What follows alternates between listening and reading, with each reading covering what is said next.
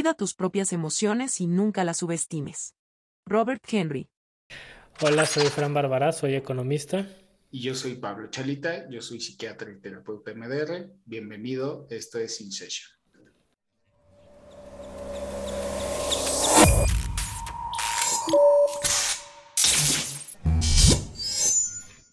Ningún copo de nieve cae en el lugar equivocado. Proverbio Zen. Justo eh, eh, estoy con una paciente, aunque son dos, he estado probando un... Ahorita que me dijiste lo de que estás meditando en las mañanas, un programa, ¿no? De... Te voy a dar un poco de contexto, o sea, cuando me voy directo a MDR, sí les funciona, pero hay muchas cosas que no aprenden. O escribiendo, por ejemplo.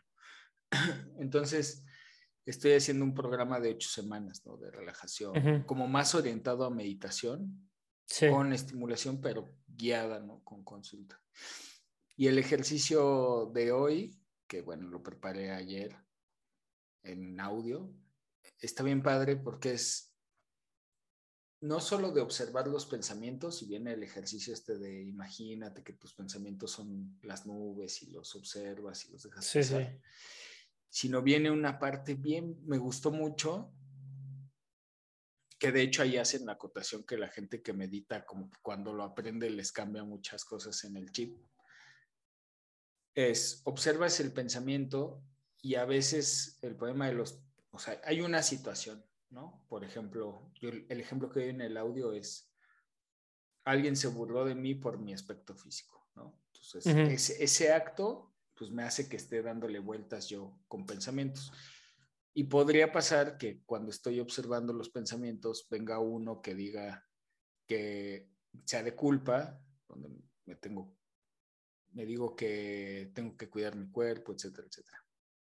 Y del otro lado viene uno de enojo, donde, la, o sea, me enojo porque la gente no debería de culpar, no debería de avergonzar a los otros por su aspecto físico, ¿no? O sea, un acto puede generar muchos pensamientos, pero esos pensamientos a veces lo que nos genera conflicto es que se contraponen, ¿no? Uno es yo soy el culpable y en el otro es los, son los demás. Y entonces ahí lo que te enseñan es a, mientras estás observando el pensamiento, extraigas un pedazo, el fragmento de verdad y lo unas. Y entonces con eso lo puedes dejar ir. Entonces, sí. podría ponerle más atención y cuidar más mi cuerpo. Y también la gente, no debería la gente de burlarse, no tiene derecho la gente de burlarse del cuerpo, del aspecto físico de los demás pues los dos pensamientos tienen su fragmento de verdad, los uno y así los dejo ir. Claro. Entonces es un ejercicio, te lo quería compartir ahorita porque es interesante, porque te va a pasar. O sea, yo sí lo vi y dije, ah, esto está muy bueno, está difícil, ahí mismo lo señalan, es difícil de hacer. Sí. Tienes que estar practicando y practicando y practicando, pero es muy poderoso en, en la liberación.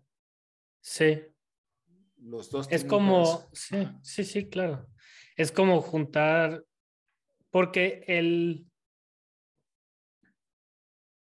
el la, la, la, parte del pensamiento en el ejemplo que pones de la gente no debería de juzgar por el aspecto físico, aunque es negativo en cuanto a la otra persona, pero es, es, es un, un, tiene algo de positivo eso, ¿no? O sea, es, yo me estoy dando cuenta que esto no debería de suceder. Y también lo, y lo tomas tú como positivo, de yo no lo voy a hacer porque, ¿no? Y lo juntas con la otra parte que... Y acepto, o sea, acepto que algo está mal, que una parte es mi culpa y acepto... Y otra es de otro. Otra es de otro. Yo no lo voy a cambiar, yo no lo voy a hacer, yo no lo voy a cambiar, pero ya, que se vaya, es tema de él.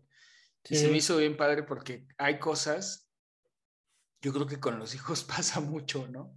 Como de, por un lado, todas estas partes padres y experiencias padres y las sonrisas y todo.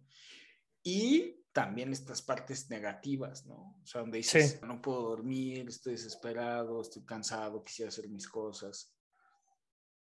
Las dos son verdad, o sea, las dos existen o pueden coexistir. Sí. Y a lo mejor en una meditación en la mañana lo observas y dices, ah, ya.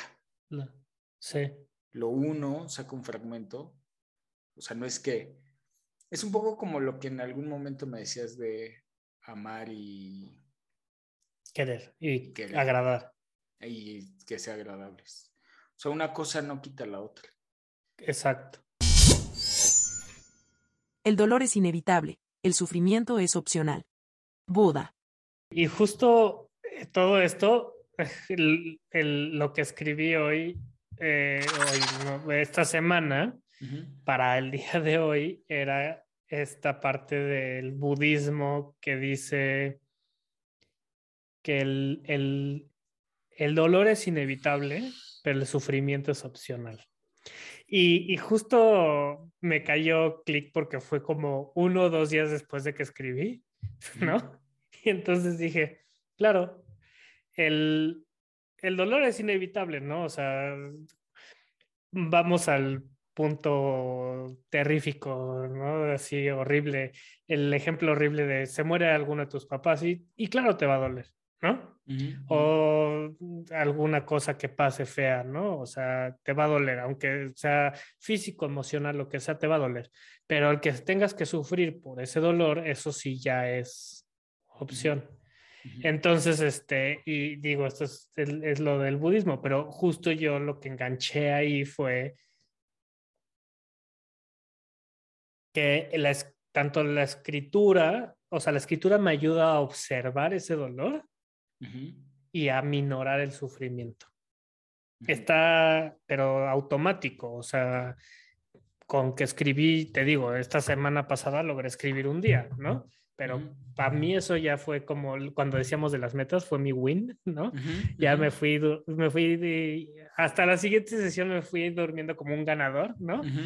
Ahora la meta es poder volverlo a hacer y lo que dije es, bueno, un mes que por lo menos o sea, cuatro semanas que por lo menos sea un día y luego le voy a subir a dos, ¿no? Claro, claro. Entonces, este, esas son como las metas que tengo, pero, pero justo cuando escuché esta parte de este, este cuate que está hablando del budismo, dije, sí, o sea, y debe de haber alguna parte del cerebro humano que es adicta o, o proclive o, mm, no sé, al sufrimiento, ¿no? Debe de haber algo si genera algo, algún tipo de, de hormona o de sustancia en el cerebro que nos hace tan... Porque me puse yo a pensar en mi vida pasada y, decir, en el pasado cuántas veces he sufrido por, por casi masoquismo, o vete a saber, ¿no? O sea, innecesario, ¿no? No sé. Hay, no me acuerdo quién es la autora, que se ha hecho muy extendido, ¿no? de hecho, el, de que el sufrimiento es adictivo. Yo tengo mis dudas, el estudio está, mm, ¿no? Así de, puede ser. Em, yo creo más, o sea, más que un tema adictivo como tal, creo en en la repetición de patrones mentales, o sea, de patrones de victimización y todo eso, ¿no? O sea, eh, más que haya un gusto por sufrir, hay un... Hay, gusto por ser la víctima. Hay un hábito, si hay un hábito de, conducta, o sea, hay una forma de ser y otro que la victimización como libera de culpas, ¿no? O sea, inclusive con el ejemplo que te daba, ¿no? O sea, todos los demás son malos, no deberían de juzgar un aspecto físico. Sí. Todos los demás son malos, odio al mundo tal, y, y, tú te cuidas y tú haces tus cosas, ¿no? O sea, tu, tu responsabilidad. Entonces, yo, eh, digamos, ese lado del sufrimiento, digo, del adictivo, no lo sé, lo he escuchado. Puede ser. No, fue mi suposición, fue la como la... No, si hay un estudio, o sea, si hay un estudio de, si el sufrimiento es adictivo. ¿no? Sí. Pero, pero definitivamente creo que sí, como raza humana, por alguna razón, o sea, por un lado queremos evitar el dolor, que es inevitable, ¿no? O sea, nos cuesta aceptar que va a haber cosas en la vida y vivimos como en ese pursuit of happiness, ¿no? Como la película, pensando que una, que no nos va a doler nada y que si nos duele es malo, y la otra es que podemos ser felices todo el tiempo, ¿no? y, la, y, y dentro del que, y en el momento en que algo nos duele, entonces, pues así como dice en la película, ¿no? Sufro como Precious, ¿no? O sea, ya te tiras al, al, al, sufrimiento y yo creo que mucha de eso, eh, eso te lleva, o por lo menos a mí me llevaba a periodos de ansiedad y depresión o momentos, no sé, no a lo mejor no periodos largos, pero sí momentos, ¿no? Como el, el y, y, por lo menos desde mi punto era como, como que me volvió, en algún momento ya había escuchado yo esta frase, entonces me cayó ese 20 que donde dices, claro, es opcional el sufrimiento. También la gente espera que cuando algo te duele, tienes que sufrir. También. Desde fuera. También. Si a mí me dolió algo y yo sufrí, tú, Pablo, si te pasa lo mismo, te deberías de doler y deberías de sufrir como yo sufrí. No como tú quieres sufrir, como yo sufrí, ¿no? Y es mi percepción desde afuera. Yo no, ni siquiera sé si estás sufriendo, si no lo estás mostrando, ese tipo de cosas. Pero, pero si vuelves el sufrimiento opcional y aceptas el dolor que es, va a ser pasajero, así como la felicidad puede ser pasajera, ¿no? El mindset, o sea, la forma de afrontar la vida sería mucho más llevadera o según yo. Más llevadera. Más tranquila, más pacífica. Mm, mm, no sé, fíjate, es que justo el sufrimiento es, es, es, o sea, todo esto de victimizarse, sufrir, es algo medio perverso porque la persona se está quejando, está sufriendo, y, digamos, sufre, ¿no? Obviamente, pero con eso se quita responsabilidad, porque en la responsabilidad viene, es, es el acto de hacer cosas para cambiar o hacerme cargo de la situación, no forzosamente cambiar, sino hacerme cargo de la situación. Pero ahí hay un trabajo y ahí hay un acto de, de trabajo, ¿no? De, un acto encaminado a.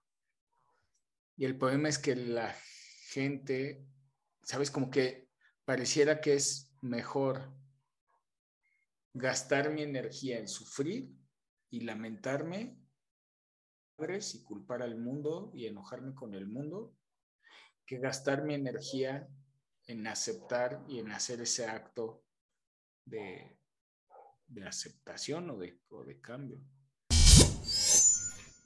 Nunca somos tan indefensos al sufrimiento como cuando amamos. Sigmund Freud. Bueno, pues se terminó el tiempo de nuestra sesión y tenemos que terminar por ahora. Espero que hayas disfrutado tanto como nosotros este capítulo.